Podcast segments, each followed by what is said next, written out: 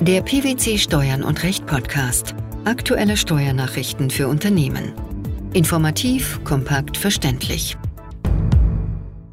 Herzlich willkommen zur 287. Ausgabe unseres Steuern und Recht Podcasts, den PwC Steuernachrichten zum Hören. In dieser Ausgabe beschäftigen wir uns mit folgenden Themen. Rückwirkende Verschmelzung auf den Alleingesellschafter. Immobilienwertnachweis durch Gutachten Vorsteueraufteilung bei Errichtung eines gemischt genutzten Stadtteilzentrums. Die in 2 Absatz 1 Satz 1 Umwandlungssteuergesetz 2002 angeordnete Rückwirkung betrifft nur die Ermittlung des Einkommens der übertragenden Körperschaft und der Übernehmerin. Diese Norm führt daher nicht zum Entstehen eines Übernahmegewinns bei einem bereits verstorbenen Gesellschafter einer Kapitalgesellschaft, wenn diese Gesellschaft nach dem Todestag rückwirkend auf ihren neuen Alleingesellschafter verschmolzen wird. Dies hat der Bundesfinanzhof in einem aktuellen Urteil entschieden und damit den Streitfall geklärt. Welcher Sachverhalt war gegeben? Die Kläger sind Eheleute, die im Streitjahr 2005 zur Einkommensteuer zusammen veranlagt werden. Der Kläger war zunächst mit 48 Prozent an einer GmbH beteiligt, die weiteren 52 Prozent der Anteile hielt sein Vater, der im Streitjahr verstarb. Der Kläger erhielt vermächtnisweise auch dessen GmbH-Anteile und ist seitdem Alleingesellschafter der GmbH. Im Jahr 2006 wurde die GmbH mit dem Vermögen des Klägers als ihres nunmehrigen Alleingesellschafters verschmolzen. Als steuerlicher Übertragungsstichtag wurde ein Zeitpunkt, der vor dem Tod des Vaters lag, bestimmt.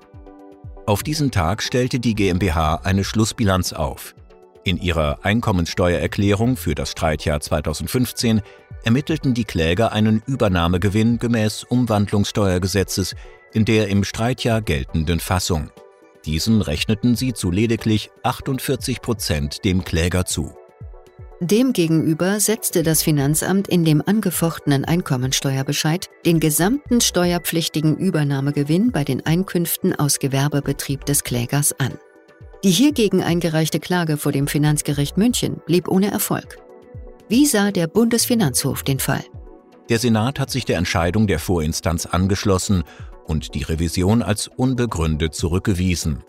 Das Finanzgericht habe 2 Absatz 1 Satz 1 Umwandlungssteuergesetz 2002 zutreffend dahingehend ausgelegt, dass diese Norm nicht rückwirkend zum Entstehen eines Übernahmegewinns bei einem bereits verstorbenen Gesellschafter einer Kapitalgesellschaft führt, wenn diese Gesellschaft nach dem Todestag auf ihren neuen Alleingesellschafter verschmolzen wird.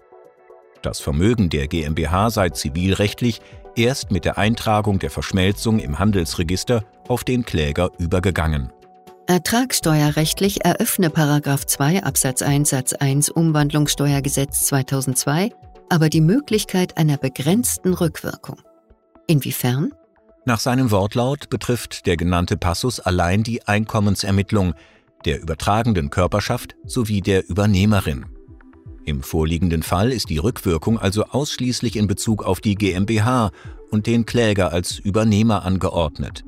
Frühere Gesellschafter der übertragenden Körperschaft sind hingegen nicht erwähnt.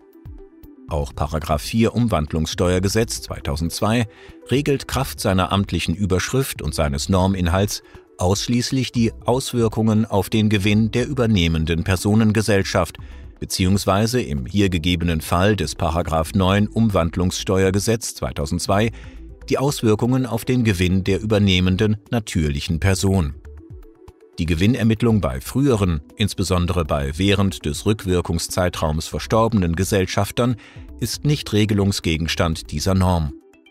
Auf dieser Grundlage ist auch die Entscheidung des Finanzgerichts zu bestätigen, den Übernahmegewinn allein dem Kläger zuzurechnen. Im zweiten Beitrag unseres heutigen Podcasts geht es um den Immobilienwertnachweis durch Gutachten. Die Verordnung über die Grundsätze für die Ermittlung der Verkehrswerte von Grundstücken gestattet nämlich die Ermittlung des Bedarfswerts eines Erbbaugrundstücks nach der finanzmathematischen Methode. Dies hat der Bundesfinanzhof in einem am 21. Februar 2021 veröffentlichten Urteil entschieden und damit den Streitfall geklärt. Worum ging es im Detail? Die Klägerin erbte mehrere Erbbaugrundstücke, die mit Reihenhäusern und in einem Fall mit einem Werkstattgebäude bebaut sind. Das Finanzamt stellte die jeweiligen Grundstückswerte auf den Besteuerungszeitpunkt gesondert fest. Es nahm unter anderem einen Liegenschaftszinssatz von 3% für die Reihenhäuser und 6,5% für das Geschäftsgrundstück sowie einen geschätzten Erbbauzins von 2,20 Euro pro Quadratmeter an. Im Einspruchsverfahren legte die Klägerin ein Gutachten eines von der zuständigen Industrie- und Handelskammer öffentlich bestellten und vereidigten Sachverständigen für die Wertermittlung von bebauten und unbebauten Grundstücken vor.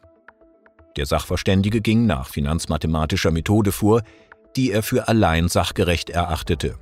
Er nahm für die Reihenhäuser einen Liegenschaftszinssatz von 4% an und setzte die tatsächlich vereinbarten Erbbauzinsen an. Die Gebäude berücksichtigte er nicht, da sie zwar nur zu zwei Drittel zu entschädigen seien, aber eine Restnutzungsdauer unterhalb der Restlaufzeit der Erbbauverträge aufwiesen. Das Geschäftsgrundstück behandelte er als Teil des Einfamilienhausgrundstücks. Das Finanzamt wies dieses Vorgehen mit der Erwägung zurück, die finanzmathematische Methode sei nicht sachgerecht. Die daraufhin von der Klägerin beim Finanzgericht eingereichte Klage blieb ohne Erfolg. Der Bundesfinanzhof wiederum hat der Revision stattgegeben und die Entscheidung der Vorinstanz aufgehoben. Wie wurde die höchstrichterliche Entscheidung begründet? Wenn ein Steuerpflichtiger nachweise, dass der gemeine Wert der wirtschaftlichen Einheit am Bewertungsstichtag niedriger sei als der nach den einschlägigen Regelungen im Bewertungsgesetz ermittelte Wert, so sei dieser Wert anzusetzen. In formeller Hinsicht könne dieser Nachweis unter anderem durch Vorlage eines Gutachtens eines öffentlich bestellten und vereidigten Sachverständigen erbracht werden. Ob das Gutachten tatsächlich den Nachweis erbringe, unterliege der freien Beweiswürdigung. Welche Voraussetzungen müssen dafür erfüllt sein? Die freie Beweiswürdigung setze voraus, dass dem Gutachten ohne weitere Aufklärungs- und Ermittlungsmaßnahmen gefolgt werden könne, insbesondere ohne Einholung eines weiteren Sachverständigengutachtens, so die Richter in der Urteilsbegründung. Zur Ordnungsmäßigkeit des Gutachtens rechne sowohl dessen methodische Qualität als auch eine zutreffende Erhebung und Dokumentation der Begutachtungsgrundlagen. Materiell rechtlich gelten für den Nachweis des niedrigeren gemeinen Werts gemäß Bewertungsgesetz grundsätzlich die aufgrund des Paragraphen 199 Absatz 1 Baugesetzbuch erlassenen Vorschriften. Demnach gilt was?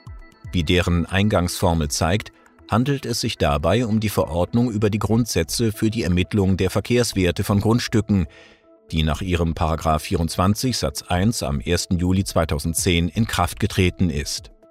Die Verordnung über die Grundsätze für die Ermittlung der Verkehrswerte von Grundstücken regelt die Wertermittlung von Erbbaugrundstücken nicht ausdrücklich. Ihrer Systematik nach lässt sie die Wertermittlung über eine finanzmathematische Methode zu. Warum ist der Bundesfinanzhof an die abweichende Würdigung durch das Finanzgericht nicht gebunden? Das Finanzgericht ist davon ausgegangen, dass die Verordnung über die Grundsätze für die Ermittlung der Verkehrswerte von Grundstücken die Anwendung einer finanzmathematischen Methode nicht erlaube. Dies entspricht nicht der Rechtslage. Die Wahl dieser Methode ist grundsätzlich zulässig. Insoweit hat das Finanzgericht seiner Beweiswürdigung nicht zutreffende Rechtsgrundsätze zugrunde gelegt. Die Wahl der finanzmathematischen Methode ist auch im konkreten Einzelfall nicht zu beanstanden. Der Bundesfinanzhof nimmt die entsprechende Würdigung selbst vor, da alle dafür erforderlichen tatsächlichen Feststellungen vorliegen. Der Gutachter hat ausgeführt, warum er eine reine Vergleichswertmethode für ungeeignet, eine ertragsorientierte Methode für besser geeignet hält. Wie beantwortet der BfH die Frage, ob sich der gutachterliche Nachweis des gemeinen Werts auf eine andere Wertermittlung als das Vergleichswertverfahren stützen darf? Es ist unerheblich, ob nach 194 Absatz 1 Bewertungsgesetz das Vergleichswertverfahren hätte Anwendung finden können und müssen. Während 194 Bewertungsgesetz einen gesetzlichen Vorrang des Vergleichswertverfahrens begründet, ist dies bei der Wertermittlung nach 8 der Verordnung über die Grundsätze für die Ermittlung der Verkehrswerte von Grundstücken nicht der Fall. Im letzten Beitrag der heutigen Ausgabe beschäftigen wir uns mit Gebäuden, die teilweise umsatzsteuerpflichtig und teilweise umsatzsteuerfrei verwendet werden. Wenn in solchen Gebäuden erhebliche Unterschiede in der Ausstattung der verwendeten Räume bestehen, sind die Vorsteuerbeträge nach dem objektbezogenen sogenannten Umsatzschlüssel aufzuteilen. Dies hat der Bundesfinanzhof in einem aktuellen Urteil entschieden und bestätigte damit seine Rechtsprechung. Welcher Sachverhalt lag der Entscheidung zugrunde?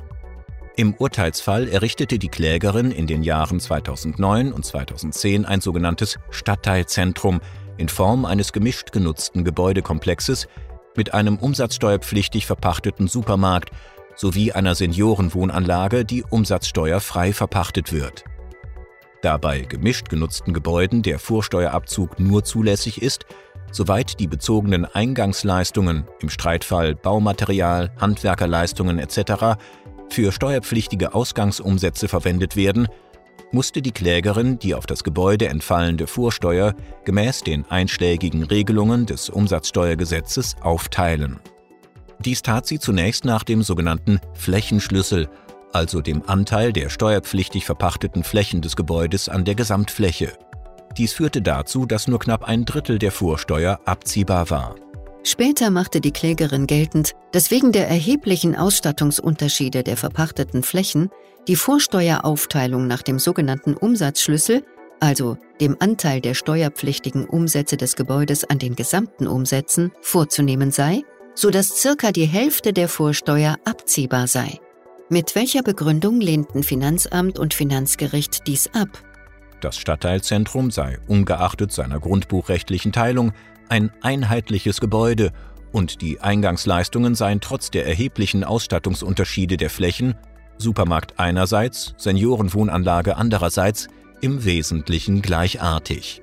Der Bundesfinanzhof beurteilte dies jedoch anders und entschied, dass unter der Prämisse, dass ein einheitliches Gebäude vorliege, im Streitfall der Umsatzschlüssel anwendbar sei. Wie begründeten die obersten Finanzrichter diese Sichtweise? Umsatzsteuerrechtlich werde ein bestimmter Prozentsatz des Stadtteilzentrums steuerpflichtig genutzt, was den Rückgriff auf die konkrete Ausstattung eines bestimmten Gebäudeteils ausschließe. Außerdem müsse nicht der Steuerpflichtige beweisen, dass der Umsatzschlüssel präziser sei als ein Flächenschlüssel. Vielmehr dürfe das Finanzamt den Flächenschlüssel nur anwenden, wenn er präziser sei. Dass die Klägerin selbst zunächst zur Vorsteueraufteilung den Flächenschlüssel gewählt habe, sei ebenfalls unschädlich, weil keine Bindung an den vom Steuerpflichtigen gewählten Schlüssel bestehe, wenn dieser, wie im Streitfall, nicht sachgerecht sei. Ist der Streitfall nun komplett geklärt? Da das Finanzgericht noch die Höhe der geltend gemachten Vorsteuerbeträge prüfen sowie ermitteln muss, ob Rechnungen vorlagen, die in den Streitjahren den Vorsteuerabzug erlaubten, konnte der Bundesfinanzhof den Streitfall nicht selbst abschließend entscheiden und wies ihn zurück an die Vorinstanz. Die rückwirkende Verschmelzung auf den Alleingesellschafter, der Immobilienwertnachweis durch Gutachten sowie die Vorsteueraufteilung bei der Errichtung eines gemischt genutzten Stadtteilzentrums. Das waren die Themen der 287. Ausgabe unseres Steuern und Recht Podcasts, den PwC Steuernachrichten zum Hören. Wir freuen uns, dass Sie dabei waren und hoffen, dass Sie auch das nächste Mal wieder in die PwC Steuernachrichten reinhören. Steuerliche Beiträge zum Nachlesen finden Sie in der Zwischenzeit unter blogs.pwc.de slash steuern und recht.